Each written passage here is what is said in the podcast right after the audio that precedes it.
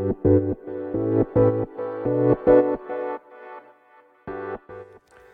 科医の10分間始まります。このチャンネルでは日本最大級のブラジリアン柔術ネットワークカルペディエム代表の歯科医が日々考えていることをお話します。はい。皆さんこんにちは。いかがお過ごしでしょうか。本日は日付が変わって9月27ですね、えー、水曜日ですか。なんと深夜1時40分にこれをやってます。こんな時間にやるのはかなり珍しいですね。ちょっと寝れないのでやってみようかなって感じです。この後睡眠薬睡眠導入剤を入れようと思います。えー、っと、まあ、僕が何をしてたかというのはもうねいつもつまらないんですけど今日も朝あそう今日は朝息子を小学校に送った後、えー、9時の柔術クラスに参加しました。でね青帯の方とかと、えー、スパーリングもしましたね、まあ、腰に気をつけながらやりましたがちょっと腰が怖いなってあの思いましたね。ですごくねあの大きくて力が強そうな白帯の人がいたのでその人からはあの目をそらしました。決してスパーリングしないでいいように。そうですね。もう茶帯とかの、うん、軽量級よりも白帯の90キロ100キロとかの方がやっぱね腰には悪いんですよね。だから目をそらしました。目をね目をそらさないでって感じなんですけど目をそらしました。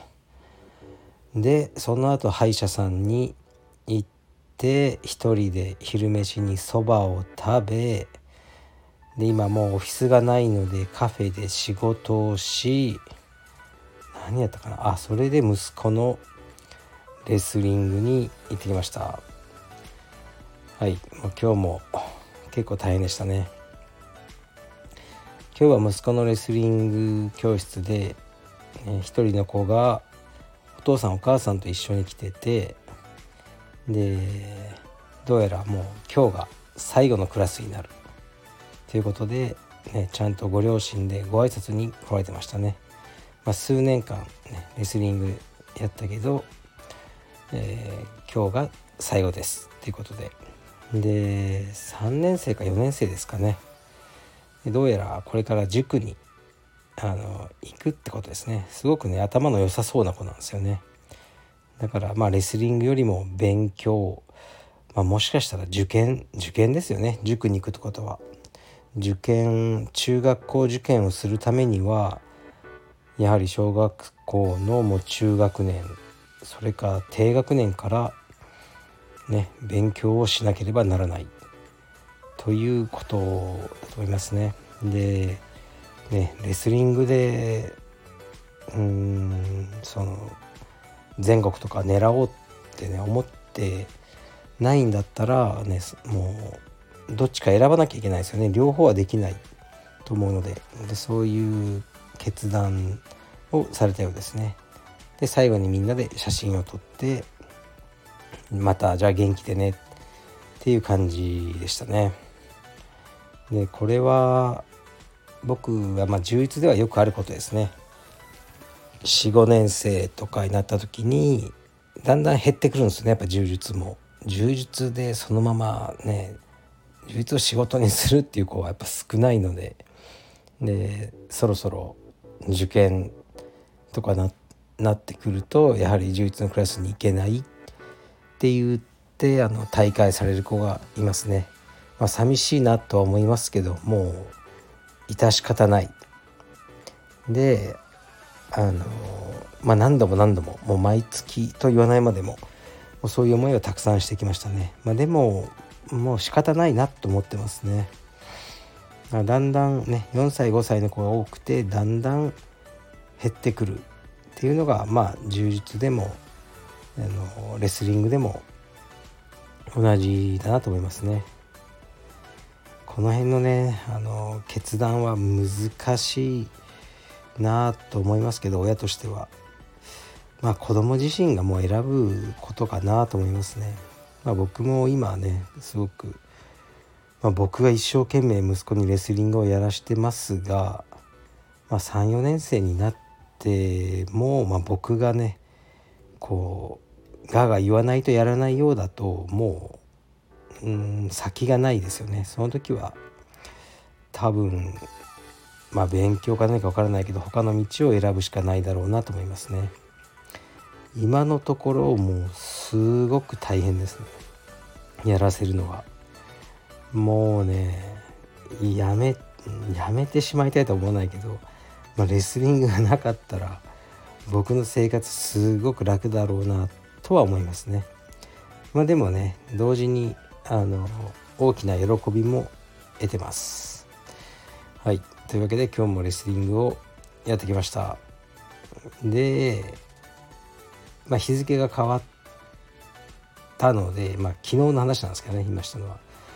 で今日はこれから寝ます。で僕は今清澄白河の家にいます。だからまあ一人でゆっくり寝て朝起きてで今日は、えー、好きなことだけしようかなと思いますね。計画では朝えー、コーヒーを飲みに行きますそこでねメールなどの返信などを済ませてそれでもうね PC を触るのは終わりにしようと思います。でそれからあプールに行こうと思います。でプールで1時間ほど泳ぎます。泳いだ後はえー、っとなんだっけマッサージ。腰の治療ですね。マッサージじゃなくて、まあ、もうちょっと治療っぽいところに今行ってるんですよね。そちらに行こうと思います。それで、えー、昼飯を食べに行こうと思います。昼飯を食べたらお風呂に入りに行こうと思います、まあ、サウナですね。サウナ兼お風呂に行こうかなと思ってます。でその後その近くの映画館でジョン・ウィックの最新作を見に行こうと思ってます。でジョン・ウィックを見たらえー、っともう家に帰ってきてねのんびりしようかなと思ってます。ね計画通り行くかどうか分かりませんがとりあえずねこの収録を終えたら早く寝なきゃなと思ってます。でレターに行くんですがあのね間違って消しちゃったんですよね。で昨日来てたやつを。で内容はまシンプルだったんですけど、えー、2週間後の全日本選手権ですね。神戸で開催されるんですがそれにカルペディエムのこの東京の黒帯のスタッフがあの全然出場してないと。これはなぜだと。何か理由があるのかみんな動画とかねそういう商売の方で忙しいのかというレターでしたね。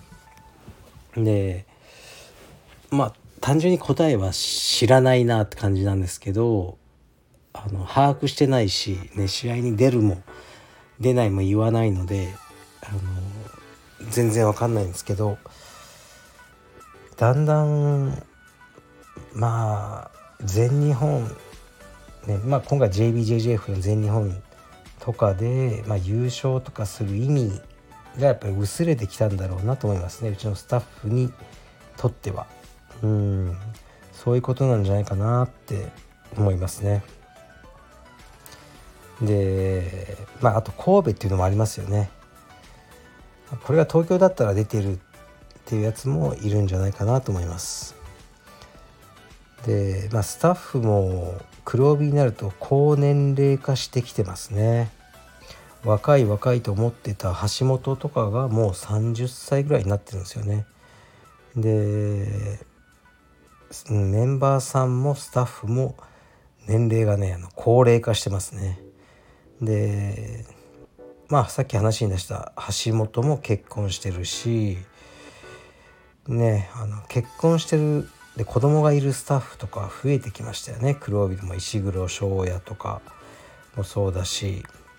でそうなるとねこの神戸まで遠征してで全日本勝ったとしても特に金銭的なメリットもない。となるとやっぱなかなか行きづらい。行くモチベーションが湧かないなっていうのはあるでしょうね。うん正直。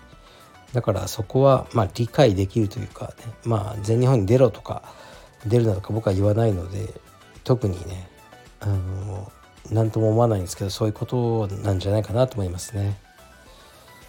うんでまあ確かにね動画販売とかみんなまあいろいろやってますよねだけど実際ねうん道場からの給料だけでギリギリ生活はできると思うんですけど楽しいことできないですよね多分。旅行とかなんか好きな服買ったりとか。